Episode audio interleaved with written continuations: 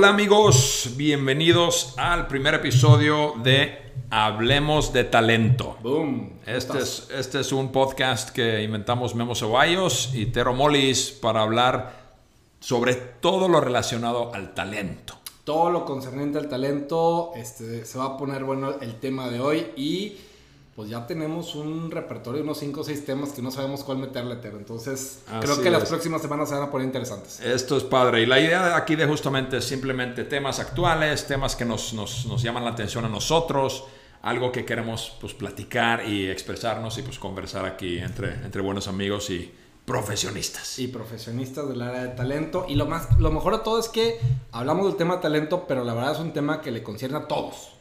O sea, que le puede sumar a cualquiera, indistintamente a qué cancha estés, te va a sumar este podcast. Entonces, son mejores prácticas, son ejercicios, son puntos de vista actuales, son tendencias actuales en el tema de recursos humanos o talento que hasta cierto punto te repercuten en tu día a día y a cualquiera que esté trabajando tanto de Godín, también como emprendedor, ¿por qué no? Y cualquier área, no importa si eres este, chofer, chef o, o director de una empresa, es, necesitas talento.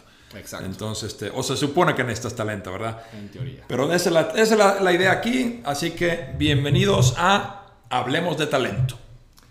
¿Con qué te vamos a arrancar, mi estimado Otero? Pues tú tenías uno excelente ahí eh, preseleccionado este, y, y creo que vamos a empezar con este tema que se llama las amenazas del horario flexible. Se pone interesante. Eh, creo que el tema, creo que el tema de horario flexible, part-time, home office, todo ese tema relacionado al tema de flexibilidad en, en general, eh, definitivamente es una tendencia súper presente y es una tendencia que le cuelga por muchos años más. Eh, ahorita, ¿qué se está presentando? Y, y corrígeme, o sea, se están acomodando las empresas a meter las nuevas políticas, hacer los ejercicios, hacer los drills, a ver eh, qué áreas van a empezar, qué áreas no van a empezar. Apenas todavía se está acomodando. Irónicamente es algo que has hablado los últimos seis años, pero hasta ahorita como que ya están los planes de ejecución y muy pocas empresas te puedo decir, ah, ya, ya vemos los KPIs que pegan, pa- creo que más para bien que para mal, creo.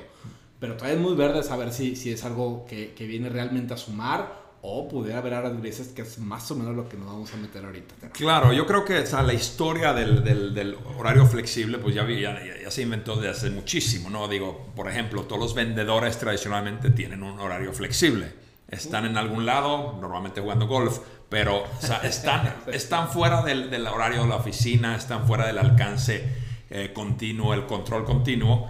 Y se ha hecho por décadas, o sea, no es, no es un invento nuevo, pero creo que ya la, la- como que la, la actitud de hoy día se ha empezado a probar en todo tipo de trabajos, en, en confiar en la gente, darles esa flexibilidad de trabajar de donde tú quieras, donde más te conviene, donde más estés cómodo y presuma- presumiblemente donde seas más productivo. ¿no? Exactamente, que ahí se divide en dos, que debe de mejorar en teoría la productividad y es un tema de branding para la empresa.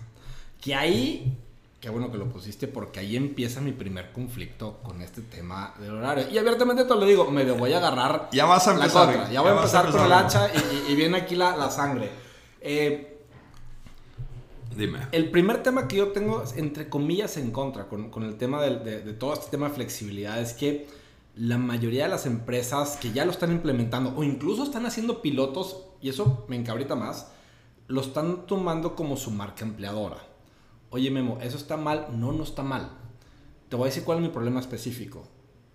Cuando la marca de inicio de una empresa, que es la marca empleadora, dice, oye, nosotros estamos haciendo este tema de flex time, mejor véndeme qué estás haciendo en un tema de training, mejor dime qué estás haciendo en un tema de cultura, mejor dime cómo está tu liderazgo, mejor dime cómo están tus leadership skills con tus managers, o sea, cómo está la relación en todo el ambiente cultural. El tema de flex time es una muy pequeña parte, o mediana parte si quieres ver, de todo lo concerniente al tema cultural de una empresa.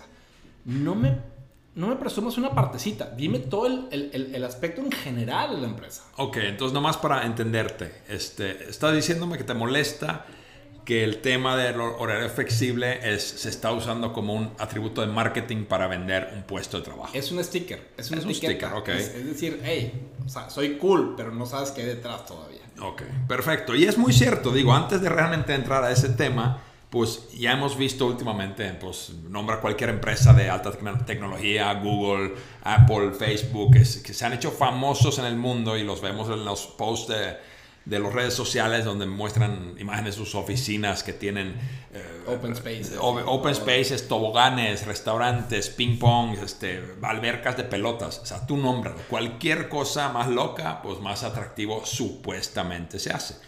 Y es totalmente, digo, habrá uno que otro empleado que esté tirado en la alberca de pelotas diario, pero realmente es un tema de marketing, es un tema de branding, es un tema, es un tema de venderme, oye, es una empresa sexy porque tengo albercas de pelota y restaurante de sushi. Entonces, y, hay gente que le llama mucho la atención, es cierto, pero realmente ¿cuántos lo usan día a día? Buen punto. Una, a ver, a mí no me conviene tener un flex time, o sea, yo me enfoco en la oficina. Punto. Tal vez no es porque soy generación X y soy más viejito, pero una, ¿está para tenerlo como opción? Sí, todo lo van a utilizar, me quedan las dudas. ¿Me va a hacer más productivo? O sea, si me vas a obligar a trabajar en la casa, probablemente no te va a ser tan productivo. Depende mucho el esquema de donde estemos, estemos parados. Pero voy totalmente de acuerdo con lo que estás diciendo. Sí, no, entonces, eh, volviendo al tema del horario flexible, sí, uno, yo creo que sí, uno está muy mal que lo usen exclusivamente o como su bandera líder de, de vente a trabajar con nosotros porque aquí tenemos horario flexible. No, fail. O sea, fail. O sea, no debe ser el único, debe ser uno de muchos, como bien dices. Exacto. Eh, oye, aquí somos una empresa inclusiva y somos una empresa que tiene excelentes planes de, carrera y somos una empresa que, que, cuida el medio ambiente o lo que sea que sean las cosas eh, de moda importantes en ese momento. Pero no digo que el horario flexible sea, no sea importante, pero no puede ser la única y no debería ser la bandera.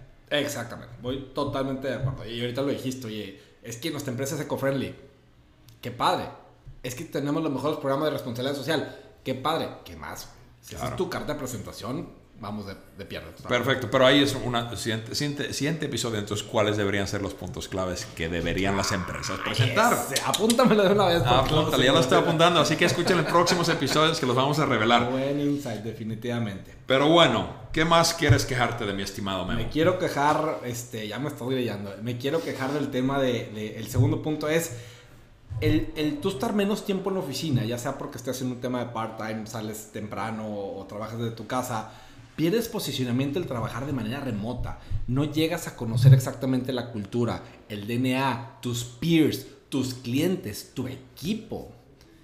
Me quedan muchas dudas. Oye, me estás súper documentado al respecto. La verdad es que no. Pero los pocos o muchos ejercicios que he visto, creo que el estar fuera de la oficina te hace perder el posicionamiento y conocer, oye, la oficina se maneja así. Ahí están los valores, ahí está la misión, ahí está la visión, ahí está todo lo que quieras. Pero no significa que eso lo estén viviendo. Claro. Cada, cada empresa su manera, sus mañas y sus formas. Para bien o para mal, ¿verdad? Pero el hecho de que tú estés cada vez más tiempo afuera, creo que pierdes ese posicionamiento adentro de, ah, oye, haz, voy a pedir dinero de la caja chica. Así se pide el dinero de la caja chica. Voy a dar de alta la, cuenta de la computadora, la que tú quieras.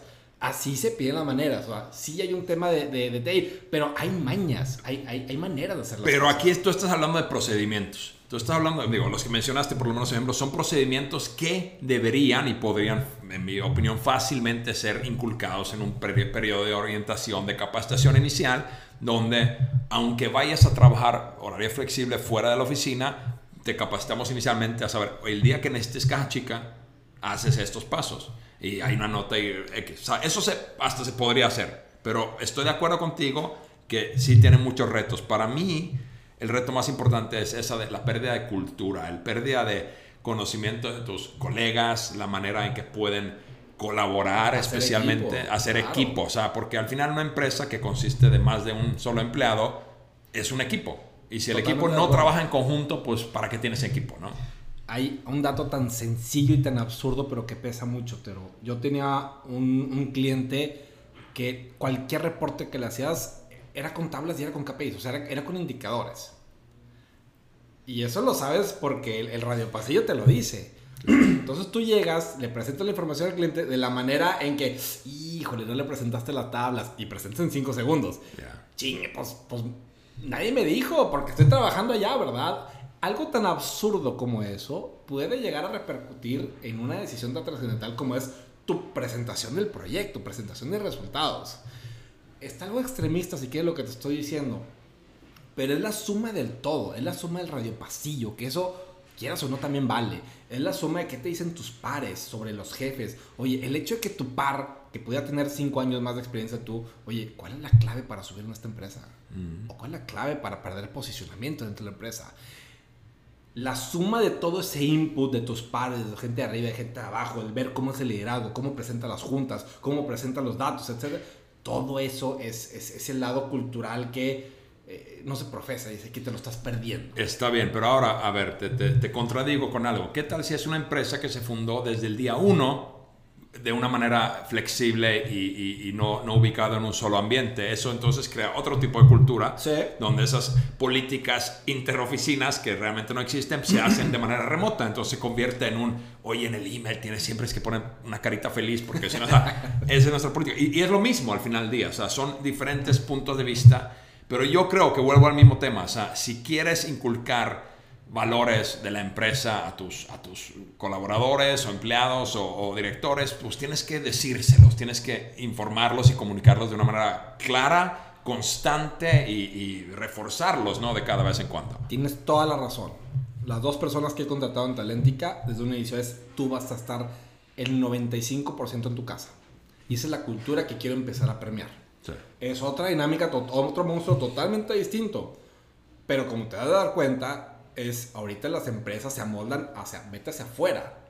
Pero el, trabajo está ahorita aquí dentro y por los últimos 20 años estaba aquí dentro. Sí, o sea, tu ventaja es que tú empezaste con esa visión y ya lo tenías planeado desde el día uno. El problema es que una empresa que lleva 70 años en el mercado, ahora, oye, mañana vamos a cambiar a horario flexible, todos vayan a trabajar donde quieran. Híjole, si no lo haces muy planeadamente, muy controladamente, o digamos, aquí te va también el otro, a ver si practicamos Lean Startup Method y, y, nomás nos lanzamos y probamos prueba-error y nos vamos pivoteando y ajustando, siempre y cuando no nos va bien, pues también es otra opción, pero requiere de mucho atención, mucho esfuerzo y mucha energía. O sea, no es para todos, o si lo van a hacer para todos, pues háganlo con mucho cuidado. Bien. Digo, diría yo. El, el tercer punto, que, que, es, creo que es el más importante de estos cuatro que voy a decir, es sea, mencionamos ahorita que estás perdiendo un poquito de exposure, estás perdiendo el, conocer ese DNA de la empresa, tus peers, etc. Y creo que eso da pie a que te tomen menos en cuenta en el tema de promociones. Me consta que he estado en varias juntas con clientes, con directores de área y que digan, incluso que me digan a mí, Memo, tengo esta, esta posición, tenemos de dos, o buscamos a alguien interno o tú me ayudas a buscar a alguien externo pero si es alguien interno, ¿quién? Pues obviamente uno se hace memoria. Ay, pues mira, este sí le gira, este podría hacer. Necesitas más people skills, entonces podrían hacer estos tres. Y empiezan las listas cortas, dependiendo de los skills de, la posición. No te puede decir nadie que está de manera remota. Por mejor y más caritas felices que pongan en el chat y en el, en el, correo, pierdes el posicionamiento totalmente. Y creo que estamos dejando pasar una oportunidad enorme. Ojo, no estoy hablando ni de capabilities, ni de resultados, ni, de, talento, ni, de, talento. Puede ser el número uno, el número uno lo que estás haciendo. Pero el hecho de que no te vea yo sentado, sentado en una junta, cómo manejas la junta, cómo manejas las crisis, cómo manejas los bombazos, que ahí es donde realmente, ¿dónde está sacando la casta? Híjole, no, no, no sé si esa puede ser, por más fregona fuera, y eso es lo que me daría más coraje, por más bueno que seamos, vamos a perder el posicionamiento ahí. Pero ahí entramos al mismo tema de siempre. Híjole, solo por el tema de que te peinaste bien y te vistes bien, te dan la promoción. O estás guapo, estás guapo. O sea, es, un tema muy similar en el sentido de que, híjole, deberíamos en un mundo ideal basarnos únicamente en talento. O sea, el, el trabajo, la promoción va para la persona que tiene el talento para hacerlo y va a dar el mejor resultado. Ese es un mundo ideal. Obviamente estamos de acuerdo que todavía no existe ese mundo. Ajá, de acuerdo. Entonces hoy día sí se basa mucho en esos temas tangibles, visuales, eh, de, olfato, o sea, ni siquiera, o sea, yo, sé de casos donde no han contratado a una persona porque apestaba. Literal, o sea, oye, sí es muy bueno, es excelente en lo que hace, pero no podemos mandarlo con los clientes, el tipo huele mal. o, sea, ese, o sea, por ejemplo, ese tipo de cosas son muy valiosas. no, no, yo no quiero comprarle a alguien que viene a hablar con apestando, pero también eh, no es, es, discriminatorio, pues claro que lo es de una manera. O sea, son temas muy complicados. Hace cuatro años fue la primera vez que escuché el término work crush. No se lo he escuchado. No lo conozco. O sea, yo tengo un work crush con él o con ella. Y yo dije, espérate, no solo meter recursos humanos que te van a sacar. No, no, me dice, espérate, güey. O sea, yo quiero trabajar con esa persona por su liderazgo, porque saca la pelota del cuadro, porque se sabe fajar en el tema de los bomberazos. O sea, con esa persona sí le voy a aprender. Y esas son las personas que siempre aparecen en el momento de las recomendaciones. No necesariamente es el mejor vestido el mejor peinado. O sea, es que ese güey o esa huella realmente se la está rifando cada vez que se necesitan pantalones para tomar decisiones. Entonces, las ah. promociones son, son de esa gente que se está fajando y se está poniendo enfrente. Estoy de acuerdo, pero ahora yo voy a ser el Grinch y me voy a hacer una queja sobre tu comentario. Yo pienso, me acuerdo ahorita inmediatamente de la universidad o de, la escuela, donde me acuerdo claramente, habían grupos, se armaba, hay un proyecto, entonces se armaban rápidamente ciertos grupos y otros se quedaban ahí como que flotando en el aire, no sabiendo qué hacer. Y los grupos que se armaban rápido eran los que sabías que iban a armarlo bien y hacer un excelente trabajo. Yo aprendí muy rápido, por lo menos, que no me convenía ser, ser líder y armar mi propio grupo donde yo tenía poder, el poder, porque el resultado a lo mejor no iba a ser tan bueno. Mejor me uno al equipo ganador como un quinta pierna o como quieras llamarlo, para asegurar mi éxito. Cola de león. Cola de león, exactamente. Este, entonces es el mismo tema. Pero, y lo que te pregunto es, si realmente te quieres, tienes que tener ese work crush para aprender más o porque eres flojo. No, no, no, no. No, es ese work crush, a ver, es, es, un tema de talento exclusivamente. Quiero ver cómo manejas, quiero ver cómo trabajas. Vaya, realmente quiero exprimir todo lo que puedo verte, o sea, en tu día a día para que yo lo pueda replicar en el futuro. Si yo sé, me, lo he visto varias veces, si yo sé que tres o cuatro directores de área dicen, es que este güey tiene, tiene el talento y tiene el futuro, es con la persona que quiero estar. De nuevo, quiero ver cómo ataca las crisis, quiero ver cómo ataca los problemas, porque un día yo quiero levantar la mano y luego quiero que me, que me, tomen en cuenta. Claro, pero tú eres, digo, tú eres una persona, en mi opinión, humilde, excepcional en el sentido de que tú eres capaz de aprender constantemente y te interesa aprender y mejorarte. ¿Así es todo el mundo? Creo que más o menos. Digo, hay de todo. Hay de todo, obviamente hay de todo. sí. Pero ojo, ojo, y, y, aquí sí me muerdo la lengua porque déjame ya conectar el cuarto punto porque creo que ya, ya se empieza a conectar. El, el trabajar de, de manera remota creo que hasta cierto punto es un sinónimo de prefiero caer un poco más en la comodidad que en el reto. Ok. Entonces, oye, es que quieres trabajar con él con ella porque quieres hasta cierto colgarte su éxito y, ganar. Pues tal vez no necesariamente, tal vez, tal vez sí, pero eh, el estar de manera remota o part-time puedes darme la idea de que mi, mi carta de presentación a mi marca aquí en la empresa es quiero la comodidad. No, comodidad no significa que estés echando a flojera. Oye, quiero, quiero meterle más a mi familia. Quiero tener más tiempo para mí. Entonces, si tú me estás diciendo que tú quieres más para ti, reto, eh, reto, pero este... reto, soy un reto. Reto, este, no necesariamente pudieras estar al frente de, una, de un verdadero proyecto. Ahí me vas a, tu contra va a ser, no, es que estás asumiendo, estás asumiendo. Probablemente sí estoy asumiendo, pero ponme los ojos de un líder en el sentido de que, oye, pues esta persona está todo el día en su casa, ¿cómo se dice? Prejunción, ¿cómo se dice? Este, prejuicios. Prejuicios, sí, Prejuicios. Este, tú estás en su casa, ahí quiere estar cómodo, déjalo, da buenos resultados, pero no sé si sea el material suficiente para esta promoción. Ok, entiendo. O sea, obviamente ahí entramos en temas de, si la persona es introvertido, extrovertido, o sea, si, si, o sea, todos estos temas son importantes de considerar, pero a veces son hasta imposibles de darte cuenta, o sea, o es demasiado tarde cuando te das de cuenta. Yo creo, yo creo que lo que tú estás diciendo de, cómo confiar y cómo poder darle ese horario flexible que trabajen en su casa, aunque estén cómodos, es hacer proyectos muy medibles. Es decir, si tú tienes esta chamba que hacer y yo calculo como tu jefe directo o el encargado del proyecto, el cliente, que te, va, te debería tomar no más de 10 horas, bueno, 10 horas de trabajo te doy 3 días para completarlo. Ahora, la persona que tiene que hacerlo en tres días, pues sabe que tiene que hacer ese trabajo y es profesional y sabe más o menos cuánto le va a tomar. Si, lo es, si es capaz de completarlo en seis horas, pues para mí que se tome el día y medio libre. sea, porque al final... Al, Eso es un súper buen input. Sí, entonces yo, yo, yo, personalmente nunca he considerado, o sea, el, viejo dicho de quién es el dicho, pero eso de que el, el, el, tiempo disponible se expande al trabajo que se tiene que hacer, ¿no? Entonces, si te doy esta chamba, construye este pozo y tienes una semana, vas a gastar una semana en construir, en excavar ese pozo. Pero si yo te digo, oye, tienes dos días, lo vas a hacer en dos días. O sea, ese es un hecho humano, ¿no? Entonces, yo creo que si, si, si las empresas o las personas que van a, aplicar el tema de,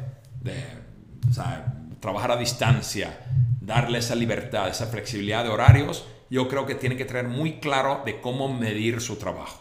También. En puros resultados. Sí, sí, sí, totalmente de acuerdo. Obviamente eso quita totalmente las percepciones y políticas de oficina y, y que también presentan y que también se conllevan y todas esas cosas que son atributos humanos, digamos soft skills, que, que hoy día cada día están siendo mucho más valorados. Entonces yo creo que, digo, ya quiero llegar a casi conclusiones, pero o sea, uno de mis puntos muy fuertes es que quiero destacar es que si, si tú le vas a tirar a trabajar remotamente, y vas a estar desconectado humanamente de tus colegas y de tus eh, superiores o peers. lo que sea, tienes que practicar tus soft skills de otra manera o por lo menos mostrarlas. Porque si vas a estar remotamente nadie te va a conocer. Tu exposure es, o sea, hay, hay estrategias para eso y ese es otro tema. ¿eh? O sea, tu exposure, tu estrategia para posicionarte, porque estamos de acuerdo que en cualquier puesto, en cualquier actividad te tienes que posicionar, es de una manera así y de una manera así. Totalmente de acuerdo. Sí, o bueno, quieres posicionarte siempre y cuando tengas algún tipo de ambición o algún tipo de interés por desarrollarte o mejorar, ¿no? Si eres, tu trabajo es esto y no quieres hacer nada más, pues esa persona ni le, ni le dediques tiempo, o sea, ni, ni lo molestes porque nomás se va a rechazar todo lo que le pongas enfrente. Te tienes que vender. Por más comodino o comodina que seas, te tienes que vender. Siempre. Y el tema de los recortes es, es, es una alarma y es, es, una llamada de atención. Ok, perdón, te interrumpo para preguntarte, entonces, ¿qué, opinas de esa famosa frase de que eh, agarrar tu mejor trabajador para convertirlo en tu peor supervisor? O sea, este es el clásico de la historia que tienes una fábrica donde alguien está trabajando muy duro y dices, esta persona es increíble, lo tomas de ese puesto y lo pones a supervisar a todo el grupo. Y fail. Y fail, porque odia supervisar, odia manejar, odia, no sabe, no quiere aprender, quiere hacer su chamba y era muy bueno en eso. Entonces, sucede yo creo que mucho también en las empresas que alguien que es muy bueno en su área mm, mm, sale, sobresale, o híjole, todos dicen los directores es muy bueno, sáquenlo y pónganlo de regional y va a fallar. Entonces perdiste tu mejor empleado acá y obtuviste tu peor empleado acá. Entonces es complicado. El experto de nóminas o el que siempre te dio resultado de nóminas, lo que hiciste poner reclutador e incluso de gerente de reclutamiento y te fracasó.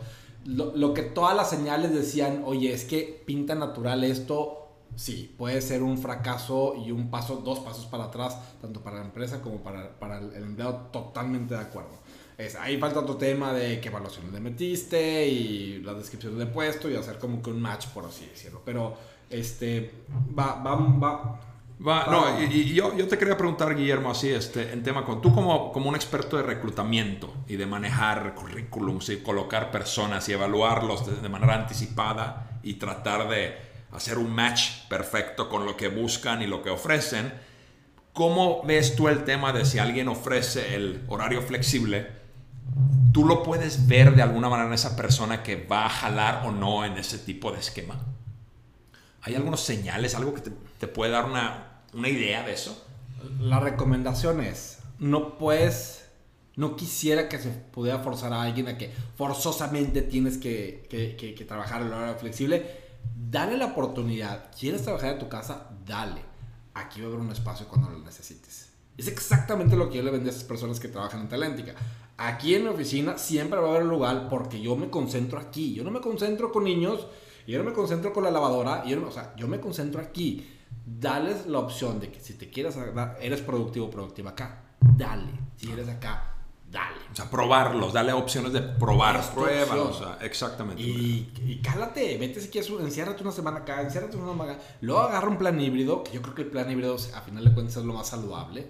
Este, siempre va a haber un día en que, híjole, ya me quiero salir a las 3. y le sigo en la casa. No quiero ver a estas personas. Y lo agarras y te vas.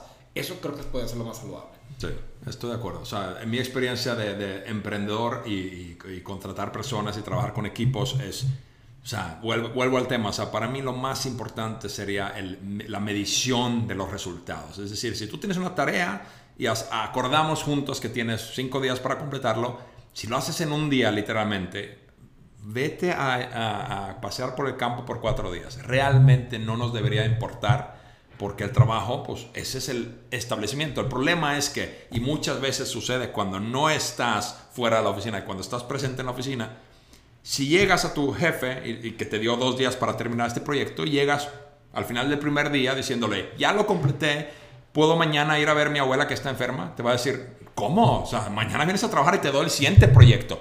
Entonces hay ciertos, hay ciertos temas también de... Mañas. ¿Ves? ¿Por qué tengo que estar en la oficina? Porque cada empresa tiene sus mañas. Claro. Gracias por darme la razón. no estoy en contra. Yo creo que estamos muy de acuerdo en este tema. Eh, y, yo diría que como conclusión, eh, lo que dices, el híbrido, el, buscar el, balance, creo que es una decisión personal de cada persona decisión personal de cada persona, wow, muchas palabras innecesarias. Pero yo creo que la empresa, la persona que toma esta decisión de permitir horarios flexibles, debería entender y mantener en la mente muy fuertemente que es personal, es único. Cada persona tiene una experiencia única y tienen que tener la flexibilidad de ajustarse a diferentes maneras de trabajar.